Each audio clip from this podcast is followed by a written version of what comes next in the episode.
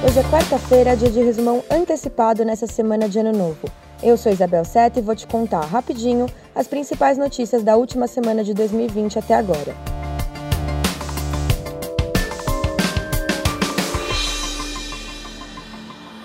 Nessa quarta-feira, o Reino Unido aprovou mais uma vacina para imunizar sua população, a desenvolvida pela Universidade de Oxford e pela farmacêutica AstraZeneca.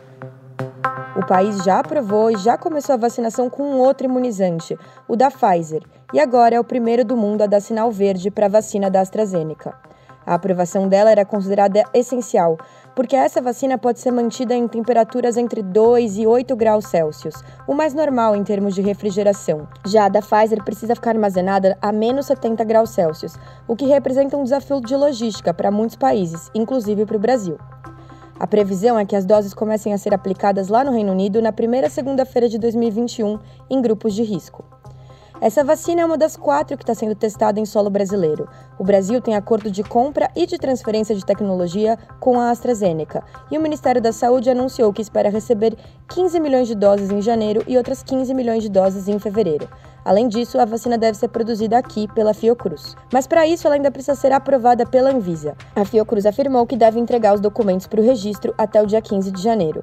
Ouve só o que disse a presidente da Fiocruz, Nízia Trindade, sobre a aprovação lá no Reino Unido. É mais um elemento de esperança diante de uma situação de tanto sofrimento uma esperança que vem da ciência e vem de uma visão de saúde pública. Na segunda, o presidente Jair Bolsonaro disse que são os laboratórios que deveriam ter interesse em vender vacinas contra o coronavírus para o Brasil. Abre aspas.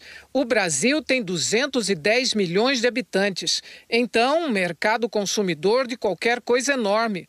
Os laboratórios não tinham que estar interessados em vender para a gente? O pessoal diz que eu tenho que ir atrás. Não, não. Quem quer vender se eu sou vendedor, eu quero apresentar. A Pfizer, cuja vacina já está sendo aplicada em vários países, respondeu. Em uma nota, a empresa informou que a Anvisa pediu uma série de análises específicas para a liberação emergencial e que, por enquanto, vai continuar com o pedido de aprovação por meio de outro formato da agência, o de submissão contínua. Depois disso, na terça-feira, a Anvisa atualizou suas diretrizes para análise e aprovação do uso emergencial de vacinas. Entre as mudanças está o fim da necessidade de o laboratório informar um cronograma de disponibilização das doses no país.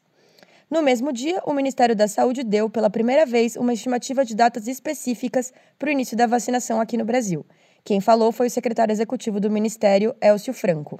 Na melhor hipótese, nós estaríamos começando a vacinação a partir do dia 20 de janeiro, né? num prazo médio entre 20 de janeiro e 10 de fevereiro. E no prazo mais longo, a partir de 10 de fevereiro. Isso vai depender de uma série de fatores, inclusive logística, e vai depender de os laboratórios estarem em dia com o seu processo de submissão contínua e com o processo de registro na Anvisa.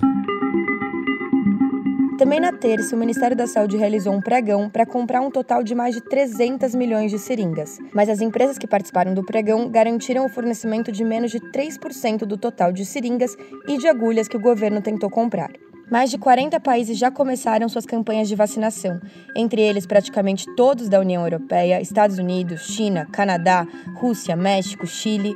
Segundo o monitoramento da Universidade de Oxford, quase 5 milhões de doses já foram aplicadas ao redor do mundo. Na terça-feira, foi a vez da Argentina começar a vacinar sua população com o imunizante russo, o Sputnik V.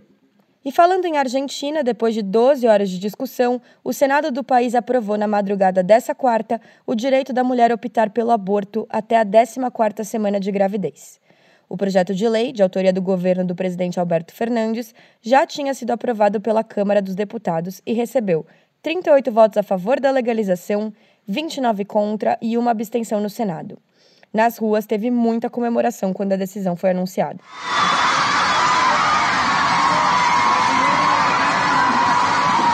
Com isso, a Argentina passa a integrar uma lista de 67 países em que o aborto é legal. A essa hora, as areias de Copacabana já estariam em clima de contagem regressiva. Mas nesse ano vai ser tudo diferente. Não tem palco sendo montado, não tem show de fogos, não tem festa. Um Réveillon estranho para o carioca, mas necessário. Pois é, com a pandemia, a Prefeitura do Rio de Janeiro decidiu cancelar todas as festas oficiais de Réveillon. Entrou em vigor nessa quarta o pacote de medidas restritivas na cidade para evitar mais contaminações pelo coronavírus. A orla vai ser fechada, o acesso à Copacabana está restrito a moradores, trabalhadores e hóspedes com reserva. E a queima de fogos está proibida em qualquer ponto da cidade. Em São Paulo, várias cidades do litoral, como Santos, São Vicente e Guarujá, também vão bloquear o acesso às orlas das praias.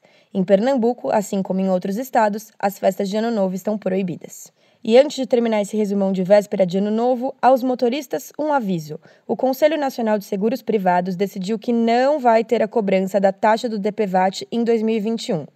O DPVAT é o seguro obrigatório usado para indenizar vítimas de acidentes de trânsito. Com a decisão, o seguro continua existindo, mas o motorista não precisa pagar o DPVAT.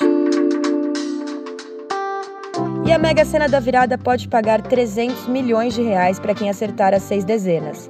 É o segundo ano seguido em que o prêmio acumulado chega nesse valor, o maior da história da Mega Sena. As apostas podem ser feitas até às 5 da tarde do dia 31.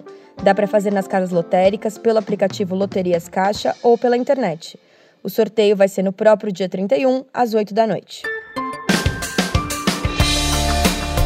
Esse foi o Resumão, nosso podcast semanal que está disponível no G1, claro, ou então no seu agregador de podcast favorito. Segue a gente, assim você é sempre avisado quando um episódio novo está no ar.